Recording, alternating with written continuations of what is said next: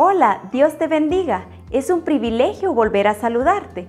El tema de hoy es, no pongas límite a lo que Dios quiere darte. Quédate hasta el final. Dios, en su soberanía, puede darnos cosas grandes que no podemos imaginar. Pero uno decide hasta dónde creer.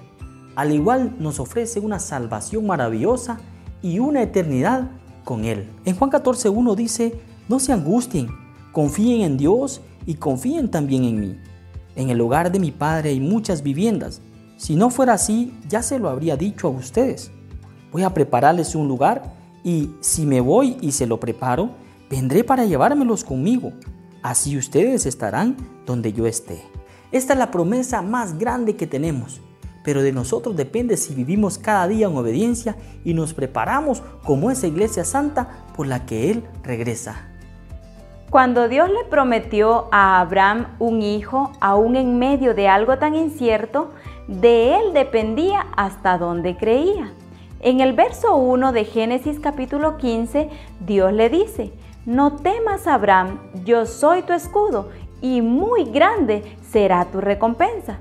Pero Abraham le responde, ¿para qué vas a darme algo si aún sigo sin tener hijos y el heredero de mis bienes será mi criado? La bendición de Dios llega hasta donde nosotros creemos. Él tiene pensamientos grandes y maravillosos para nosotros, pero a veces por nuestra falta de fe ponemos límites. En los planes de Abraham estaba que su criado sería su heredero, pero en los planes de Dios estaba que Abraham iba a ser padre de multitudes. Y en ese preciso momento Dios le hace la promesa de que no sería su criado, sino que su heredero sería su propio hijo. Y en el verso 5 leemos, luego el Señor lo llevó afuera y le dijo, mira hacia el cielo y cuenta las estrellas a ver si puedes, así de numerosa será tu descendencia. Y Abraham creyó al Señor y le fue contado por justicia. Basado en esta promesa, Dios le cambia el nombre de Abraham por Abraham, porque como lo vimos anteriormente, él iba a ser padre de multitudes. Algo muy importante para no limitar lo que Dios quiere darte es no menospreciarte, creer, conquistar y esperar.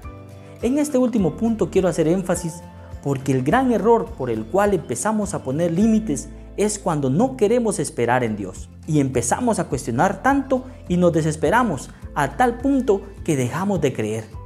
En Salmos 40, 1 y 2 dice, pacientemente esperé a Jehová y se inclinó a mí y oyó mi clamor y me hizo sacar del pozo de la desesperación, del lodo cenagoso, puso mis pies sobre peña y enderezó mis pasos.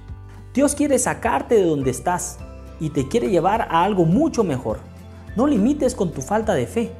Muchas veces nos enfocamos en el problema, que se nos olvida que Dios es más grande que cualquier problema. Por lo tanto, no limites las bendiciones de Dios.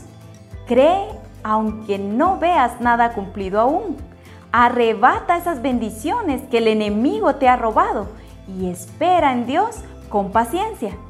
Recuerda lo que dice en Jeremías 29:11, porque yo sé muy bien los planes que tengo para ustedes, afirma el Señor planes de bienestar y no de calamidad, a fin de darles un futuro y una esperanza.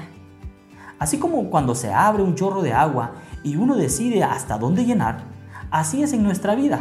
La bendición de Dios está abierta y disponible, pero nosotros decidimos hasta dónde nos esforzamos y creemos. Y hasta dónde creamos, hasta allí llegará nuestro milagro, nuestras promesas y nuestra llenura espiritual. Dios te bendiga.